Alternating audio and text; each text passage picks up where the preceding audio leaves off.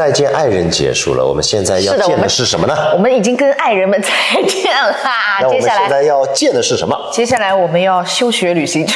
休学旅行。呃，最近有一个综艺呢，也是很火热啊，就是把几对情侣、夫妻请到节目当中来，呃，叫《爱的休学旅行》。我我我看了好多这个网络上面的一些 cut，之前比较火的就是金莎和她的男朋友嘛。老实说啊，这一期啊，请金莎来，完全就是为了跑这波流量，因为其他几队的点带起来都是有点慢，唯有金莎带了一个相差多少岁来着？十十九岁，反正就是非常巨大的一个 对，还是我我上戏的哦师弟。哇，他们这一队啊，就是频繁的上热搜，频繁的引起关注。嗯，就是一会儿呢，什么金莎爸爸辣评女儿什么。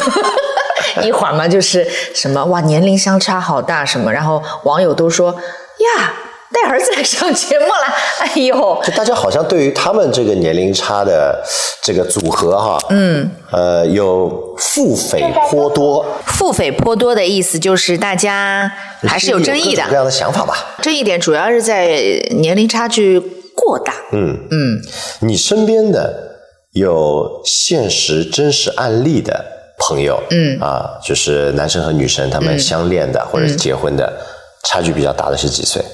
嗯好像十九岁真没没有没怎么听说过。就可能就是说，男生比女生大十九岁，嗯，好像感觉好像还行。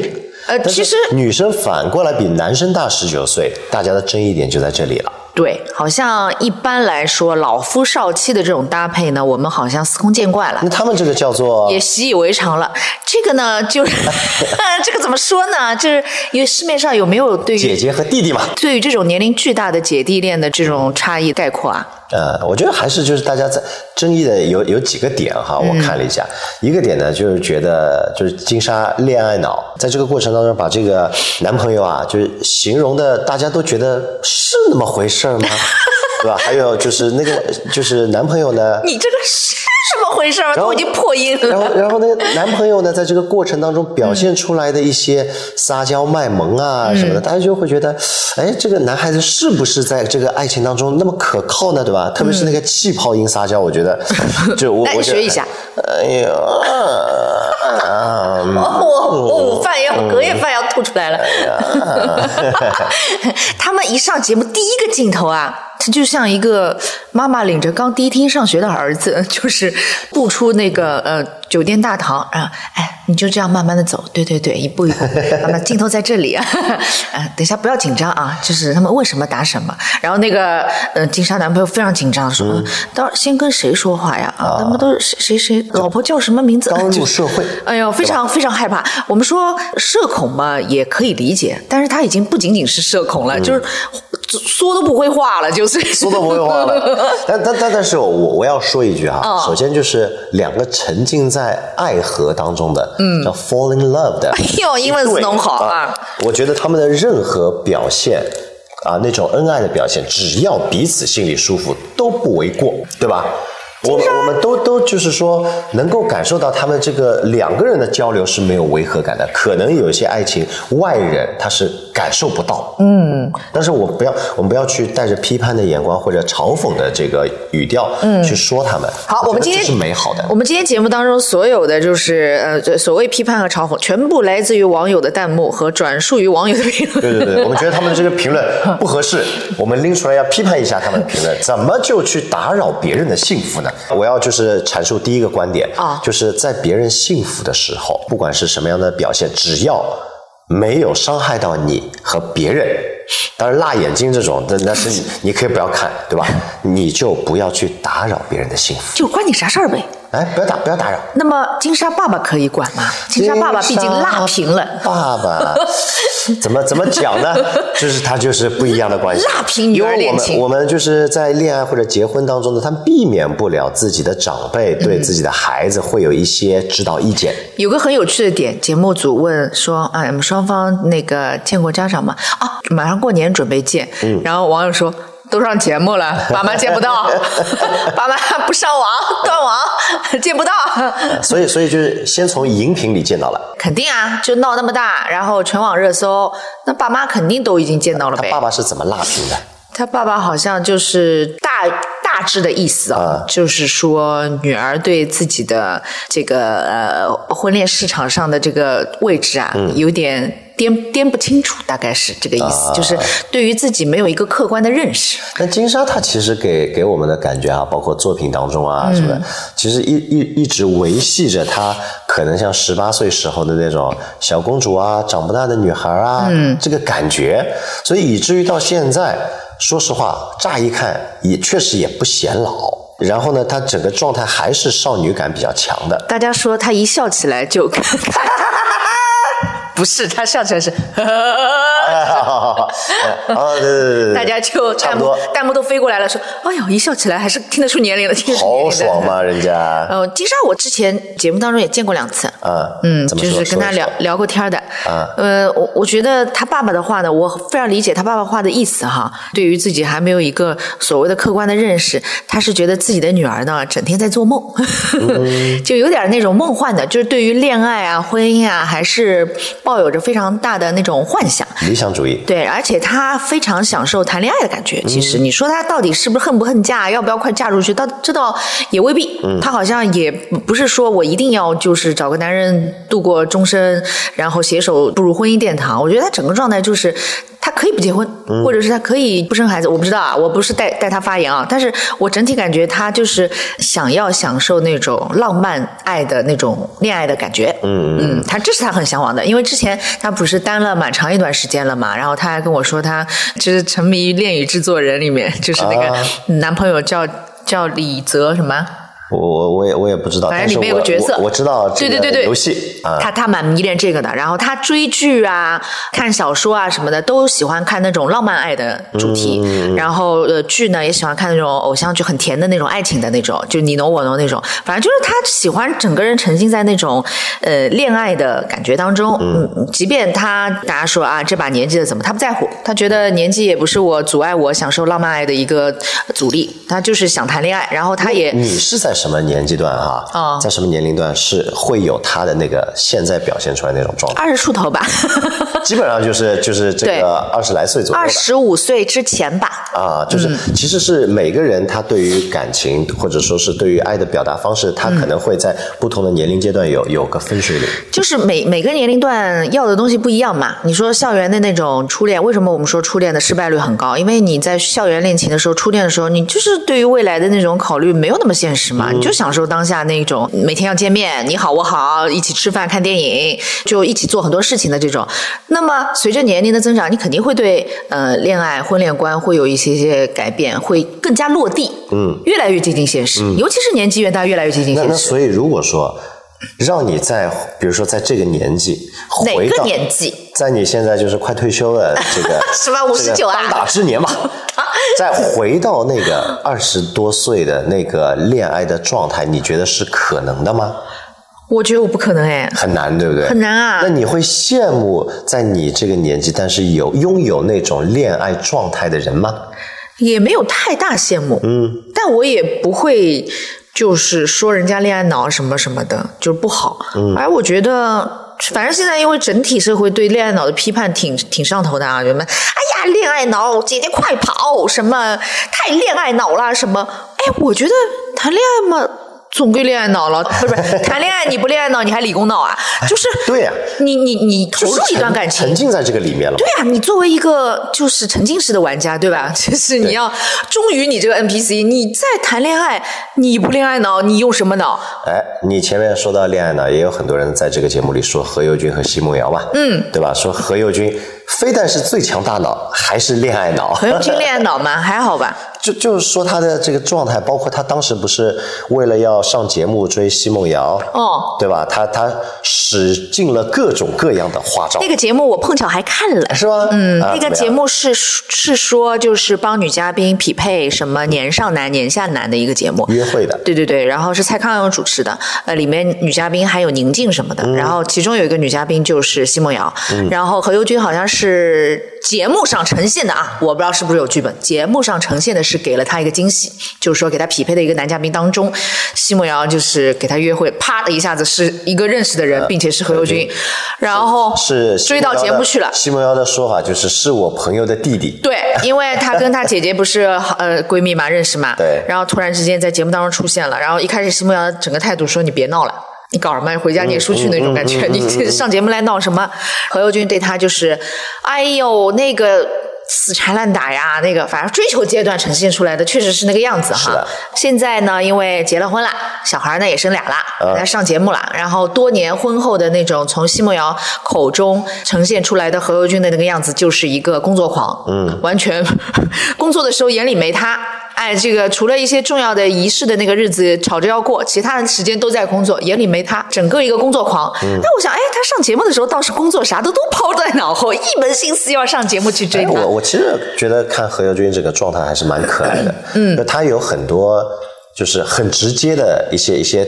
对话嘛，嗯，对吧？比如，比如说，她经常在说自己男朋友给她烧菜，什么，哎，每天一顿都不重样的，对吧？嗯，连续做了五十五十几顿，五五五十几顿。然后何猷君说：“那他要做一百五十九道不一样的菜，就马上对，就马上就开始算，哎，就很有意思。然后说，他第一次见到我的时候就愣了一两分钟这样子，两分钟很久啊，哎。”就就就他的这种可爱的戳穿，我觉得还是蛮有意思的。而且他碰巧《最强大脑》那那几期我也看了，呃，就你会发现这个人在不同的节目里面啊，呈现出真的是不同的状态。呃，我不知道是他人设还是什么，真的状态不一样。嗯，就在《最强大脑》里面，他确实是一个感觉很聪明的、智商过人的一个，还是当时这个游戏排名第一的嘛？速度很快哎，就是后来弃赛了。人家说他弃赛就是为了上 追奚梦瑶的那个节目。不是他说他爸爸过生日嘛，又就是要为他爸祝寿嘛，所以没有参加那个后面的比赛。反正就是追女孩的时候，他真的是认真的在追。对。参加最强大脑的时候是认真在做题，嗯，然后现在参加这个爱的休学旅行呢，他也是认真在秀恩爱，然后创业的时候真的是工作狂，所以他做每一件事情他都非常的投入，而且要做到极致好。他整个就是在。做任务方面啊，嗯，做任务方面，哎，他确实在做任务方面，好像你给他啥，他就能完成啥。人生打怪升级，对的，每一关都过得很漂亮。这我也不知道他是童年教育当中，就是家庭带给他的那种培养，就是就需要他这种做任务干脆利落，给你一个任务，你就把它拿下完成，哎，给你个人，你就把它拿下完成。他说那个时候为了因为。那个何鸿燊孩子多嘛，嗯啊，所以他是需要靠自己的努力去在那些所谓的这个什么姐姐哥哥出众，就对，要要出类拔萃，哪怕还能引起注意，哪怕长孙这件事情有没有注意到？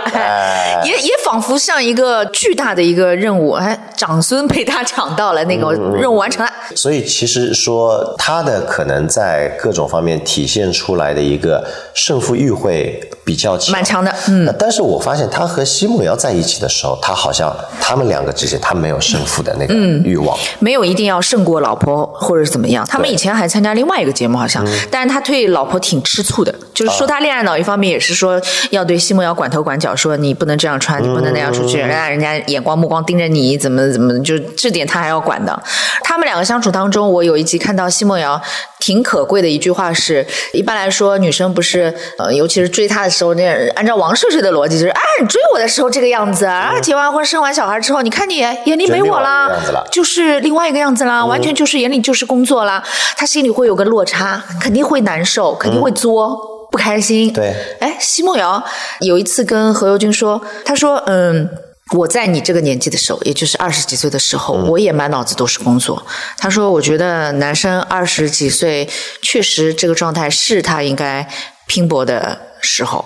这个时候不拼搏，啥时候拼搏呢？嗯，是所以我没有怪你。这个时候，他虽然有时候发呃朋友圈啊，发社交媒体，我们会看到他有一些开玩笑的抱怨，但他实际上好像并没有干预自己老公一心扑在工作上，或者是跟他作啊什么的。他就是也是支持他的工作。所以两个人在相处的时候也会有一些边界感的划分。嗯，我觉得这个挺不容易的，这也是因为何猷君和奚梦瑶也是有个年龄差的嘛。我觉得这是奚梦瑶在这段关系当中非常成熟的一面，她知道什么时候该给自己的丈夫空间，以及她也明白他们两个有一个年龄差，好像相差六岁吧，还是五岁啊，忘记了，反正就五六岁的样子。她也能够明白自己二十几岁的时候，自己也是满眼工作的那种工作狂，她不能因为自己的丈夫比自己小这个年龄段，然后娶了自己之后，她就要求对方，哎，既然你娶了我了，你这个时候就应该以家庭为重。他没有以这个标准去要求对方。他其实就是他们两个在相处的过程当中呢，我我能够感觉到，就是呃，在在就是尊重对方的个体发展的前提下，嗯，我们找到一个符合双方共同认知的边界感去进行相处。虽然很明显，就是何猷君工作起来肯定也把奚梦瑶扔一边，没有怎么搭理他，他心里肯定会有一些些难受。但是这就是何猷君找比他年龄大的那个姐姐的一个、给他的一个利好，就是女方因为她的阅历，因为她的成熟，她的观点可以支持到他，并且理解到他。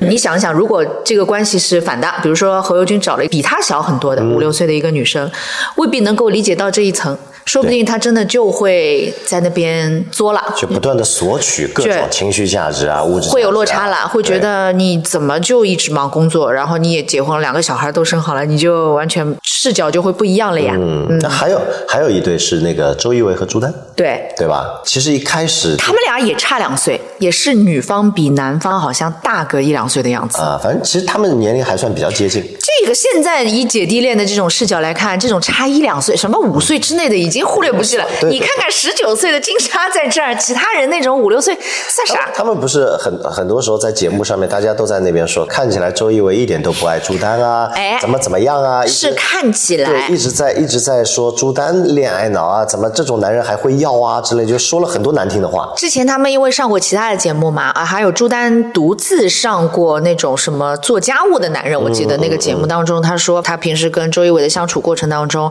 他是要周一围给他台阶的。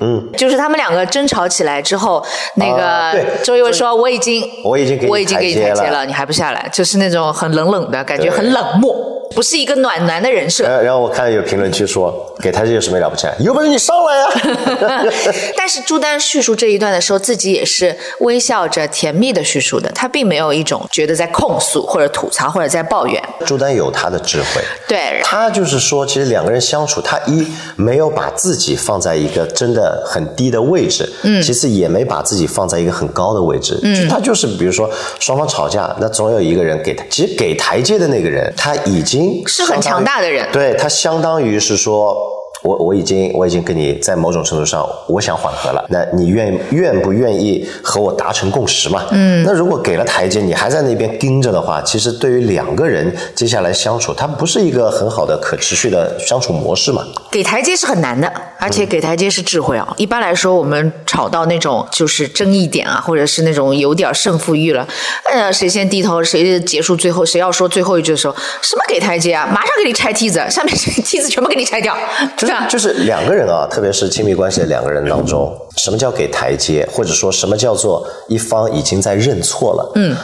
他不是赤裸裸的说“我错了，我对不起啊，抱歉，不好意思”，他是说他只是有一些，比吃饭啦，哎，对，或者比如说，哎，我削了个苹果给你，对对苹果要吃吗？哎，就是其实这一个问候，水要倒吗其？实它就相当于是一个这个我们叫软广植入式的道歉，软广植入。对不对？那那个时候你你硬硬硬盯着也没意思，或者你可以，你哪怕心里不舒服，你看了一个苹果，苹果吃吗？你哪怕回一句，你帮我削好。那也可以好很多了好很多了对不对啊？好好帮你削好，那这个就梯子已经搭上了你你也舒服了，嗯对吧？因为他给你一个台阶了，你下一格，然后你告诉他，我过一会儿再下来，嗯，你你你再弄一点，那其实我觉得也可以了。最怕的就是拆完梯子之后，人家不千辛万苦，比如说梯子搭好，别人爬上来，快要到了，给你一拳下去吧。苹果吃吗？吃侬只混领头。吃你个头！好了，这个结束了，对吧？对那其实升级了就升级了他要削完苹果给你的这个人，他本身其实他他有表态和期待。嗯，这个时候就你真的就再怎么升级怎么样，你至少在这一刻要缓下来了。我觉得网友的逻辑啊，看这种恋综的时候，网友会自带一套那种逻辑，就是他觉得眼界就是为实。我看到的你在节目当中，哇，他好爱哦，他们两个好爱哦，镜头前呈现为主，他爱他就爱。哎呦，你好卑微哦，他好像很冷漠。这其实周一围这次上节目，大家可以看到，他依然是那种做派，他不舔，对，他也不他不假，我不秀我我不要秀成那个样子。对他时时刻刻也意识到周围有镜头，哪怕朱丹就是鞋带松了，那个脚就撂到周一围跟前，他说：“你是要让当众人面前让我给你系鞋带吗？”朱丹说：“啊，那算了。”就是、啊就是他们周一围好像很很讨厌做作，嗯，然后他呢就是真的是一个大梗直男，然后朱丹说：“我老公就是一个嘴很硬、心很软的男人，即便在镜头面前，大家已经是这种看得出来，就上这个节目，朱丹也有一些想要扳回网友之前对他和周一围相处当中的一些刻板印象，就是大家觉得他卑微，觉得他怎么怎么，他就觉得来上节目真实的展现给大家看一看我们是怎么相处的。他有一点点赌气的成分在，就是我不是你们说的那样，但是周一围好像并没有要去无所谓自证什么东西。无所谓，我觉得，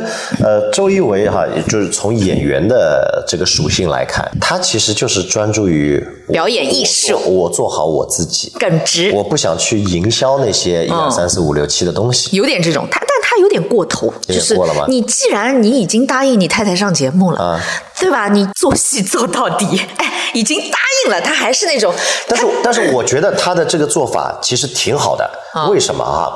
因为如果说我们传统这个思维当中哈，什么男的一定要无底线的谦让女方，或者在节目当中，我无底线就是你看现在各种各样在我们镜头前呈现出来的。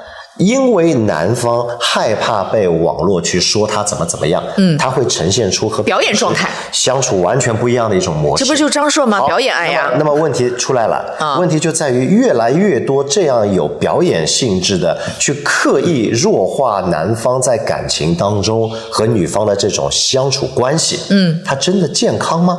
不健康呀。哎，所以就会出现什么？就会出现老婆对老公说：“你看看人家男的呀，你看看那个一二三四呀。”但其实真的怎么样都不知道。之前《再见爱人》当中，季焕博也是这个问题，就是大家看到老纪有点什么举动，都觉得，哎呀，老纪是真爱王诗晴呀！你看看看，老纪这是做到这个地步啊什么的。王诗晴做点什么，哎，又开始演了。你看，又开始演了，就是大家就是戴着有色眼镜去看。你不想想，他们俩又不是傻子，谁都知道在上节目呀。你怎么知道那个人一定是演，那个人一定是日常生活当中他就是一个自然的动作？你凭什么相信他自然，他在演？很奇怪。对所以周一围他是真的不爱演，然后他甚至是越有镜头越不要演，嗯说不定平常没有镜头的时候，我朱丹你这个鞋带我给你系了。啊，但有那么多镜头，我觉得他有点演过头了，我就 就 他有点有点逆反。说朱丹，你有必要一定要哎在这个地方有点呈现出我对你怎么怎么样吗？所以我说的过头是这个地方过头，就是他反而是要有点逆着镜头来呃做很多事情，他特别不爱演，他就要有点过了，是那种我就有镜头我反而不做。我觉得挺好的，嗯 为我们男人扳回一城。而且，其实网友的逻辑很奇怪的，就是前面不是说到，就单凭自己看的去相信谁爱谁，或者而且戴着有色眼镜的偏见说他在演，他自然是真爱，什么自己就只能在那边瞎瞎判断嘛。当然，大家看那个恋综啊什么的也都看个乐。但是后来不是热搜又爆出来说什么朱丹在婚前也不知道是结婚的时候，反正就是他们俩刚在一起的时候，不是他欠债啊替朋友做什么担保被骗被骗，然后就是跟他一起还钱。哟，这个事儿。莫名其妙上热搜的时候，网友又开始一个大转风向，说啊，原来不是不爱，是深爱，就是，哎呦，你们的脑袋真的是，我怎么说呢？就是大家一会儿知道一个事儿，醍醐灌顶，一会儿又知道一个事儿，来个大反转、大逆转，不用这样吧？就就很多人都会停留在说我一件事情、嗯一个眼神、一个动作，我就判断你爱不爱他。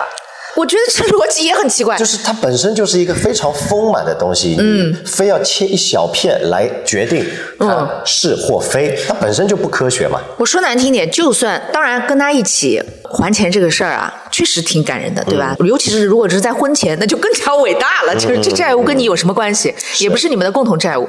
然后你帮着朱丹一起还这个巨额 欠债，那当然当时在女方这边是一个非常大的一个心理的支持和就觉得他哎这个人真靠谱。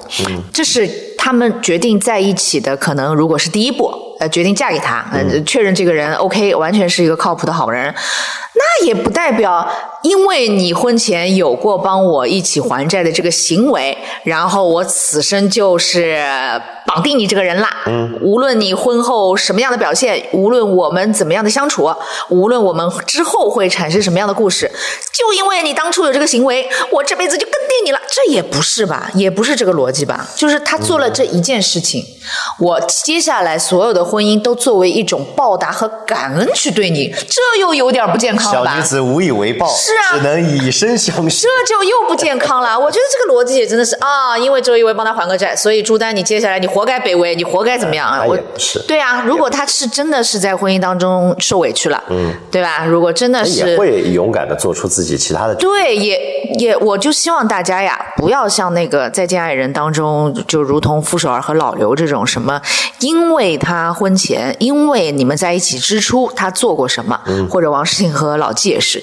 因为他当初全部怎么怎么你了，嗯，我们暂且不说这个事儿是不是事实，结果你现在就再也没有离开这个人的权利了，这个也是不健康的。就是我们有一集不是也是说到啊，靠恩情、靠感恩能能能撑过去吗？我就说句实话，我就不见得。真的有人能够感恩到这个地步？对，你是太把人性的感恩的光芒放大了。没有那么多人会抱着终身感恩的心态去对一个人的。一方面没有不现实，一方面也不应该完全靠感恩去撑过一整个婚姻。嗯，但如果你在这个过程当中，你真的时刻保持着感恩，他做什么你都很感恩，那那是你的境界。就你记得那是境界。我以我以为你是好的，那是你的境界，谁的境界呀？我境界境界，就是你你你得记得他做过这件事儿，嗯，对吧？对，但也不会因为他做过这件事儿之后，你就但凡在以后受到委屈和不公平的对待的时候，你都以这个事儿去糊弄自己说。啊，因为他当时帮我还过钱。啊，他当时为我做过什么？又有一个逻辑自洽在里面哈，就但凡你在这个过程当中呢，你会时刻想起他曾经对你的好，嗯，他不一定是一件事情，他可能是一系列的事情，这就是对你说也不错，你说的重点就是要一系列，我指的就是。周一围不是说我当初只帮你一起还了这两千万的债，对，我这是哎，我在婚姻当中的功课完成了，朋友们，我接下来可以躺着当大爷了。那所以就是那也不是。如果说是这个，我是周一围的老婆哈，那我要想的就是不是说当初周一围帮我还了两千万，嗯，他当时帮我还了一万，好，过两天哦。他又帮我还了一万，神经笑能感恩好久。我的意思是，两个人相处过程当中，他真的是像一个存钱罐儿一样。就你对，比如说还钱这个事情，是一个我对你的好和恩情，在储蓄罐里面存上。可能接下来占比。接下来我们对对对，不同的占比，这件事情是很大，它是一个很大的恩。那么接下来我们彼此共同的相濡以沫，你也对我一点放进去，你也对我一点放进去，彼此都记得对方。的好好的时候的那种对对方的那种恩情啊，那种帮助啊、扶持啊，这些东西通通在储蓄罐里面不断的哎，我变多和变丰满。我觉得你这个其实说的特别好。如果说哈两个人在就是相处的过程当中有这么一个小的举动，嗯，比如说就当你觉得他对你好的时候，写一张小纸条。扔进去，记性不太好是吧？没有，每个人有自己的储蓄罐。记记性不太好，就是如果对方对你哪件事情好，你写个小纸条，几月几号，对这件事情让我感动了，开心了。无论大小，到最后放在储蓄罐里。对，到最后慢慢的，当你们有争吵的时候，你看到那么满满的储蓄罐里面曾经的这些回忆，它都是美好的。不是实操是这个样子的啊，就是你不是说。写上去吗？嗯，放进去吗？大家都放，嗯，这个储蓄罐满满的，啊要吵了，啊要离婚了，啊抽一张出来，啊每次小吵抽一张，啊你看看这一条是什么？是不是足以抵消你这次争吵的时候你的那种怒气和心里的委屈？啊一张不够再抽一张，一张不够再抽一张，好，抽到三张，好了，这次怒气消掉。哎蛮好的今天这次吵架抵得了几张纸条？可以的要不抽出来一张大的，比如说要离婚了，抽出来一张，哇，他帮我还过两千万，然后对吧？你说一叠加，这个又可以抵消掉，就是你不断的，我的意思是你不断的要往这个储蓄罐里面，为了它的丰满，为了它的充盈，你不断的要有有东西投进去，而不是当初做了一件事情之后，这个储蓄罐就处于一个亏空的状态，这样你之后吵架啊、消磨啊、争执啊，你是会越来越我们往走散的。往在生活当中哈，有那么一个虚拟的储蓄罐，嗯，你往里塞的全是负面的，嗯它给你带来的负面情绪，你在不断的往里塞。所以我就说嘛，应该准备这样一个正向的一个储蓄罐，专门塞你们对对方的好，这是一个可实操的。那么当你有负面情绪的时候，往里抽，当你抽到真的空掉了，嗯我是说真的，你们不断的争，因为争吵次数如果太多、太消磨、太消耗，你的那个储蓄罐里面不够。哎，真的抽完了，那就证明你们平时真的没有在储蓄罐里面存储你们对对方的那种付出，对，对吧？我觉我觉得就是两个人能够，抽空了，好去民政局。那那也是，那也是，也是一个说法，也是一个说法因为。确实我们两个彼此只剩下互相消耗和争执嗯了，我们再也不能从那个储蓄罐里面取出啥了。对，一旦你有这个行为哈，就是往里塞对方对你好的这个小纸条的行为，你会为了这个储蓄罐越来越满而你会不多做吗？断的去发现，哦对，一个就是我我会愿意做一些这些事情，产生了一种这样的卷，就是啊，你塞的纸条比我多，不行，我今天再砸给你两千。挺好的，我啊，我觉得这个挺好的，对吧？我今天哎这这一招不错，我今天帮你按摩，哎，我明天帮你洗脚，哎然后就是互相这多么和谐的一个画面啊！哎呀，真的没有料到，我们在这个节目当中探讨出来一种真正可实操的婚姻当中可以运用的一个良性的我们那个储蓄罐啊，要购买的链接在这，金唱牌储蓄罐。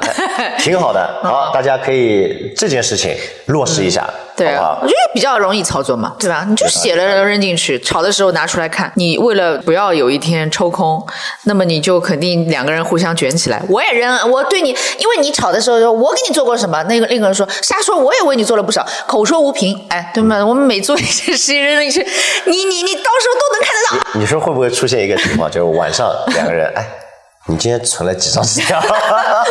我塞了十张，你呢？我做我做够了吗？就我是不是哪里还做的不好？我倒出来看看。倒出来看看。哎哦，这件事情都让你高兴了，哎呀，哎呦，这哎呀，倒出来看看，就很美好。然后你你的纸条放这边，我的纸条放这边，哇，这么长，嗯，你今天输了，就是，哎，我觉得这种倒是挺良心的一个操作啊。我们去买储蓄罐了，好吧？好今天我们就聊到这里了。就是给大家一个实操的建议啊，真的可以执行起来爱。情感恩储蓄罐，你拥有了吗？这什么俗名字？这是。好，下期再见，朋友们。拜拜。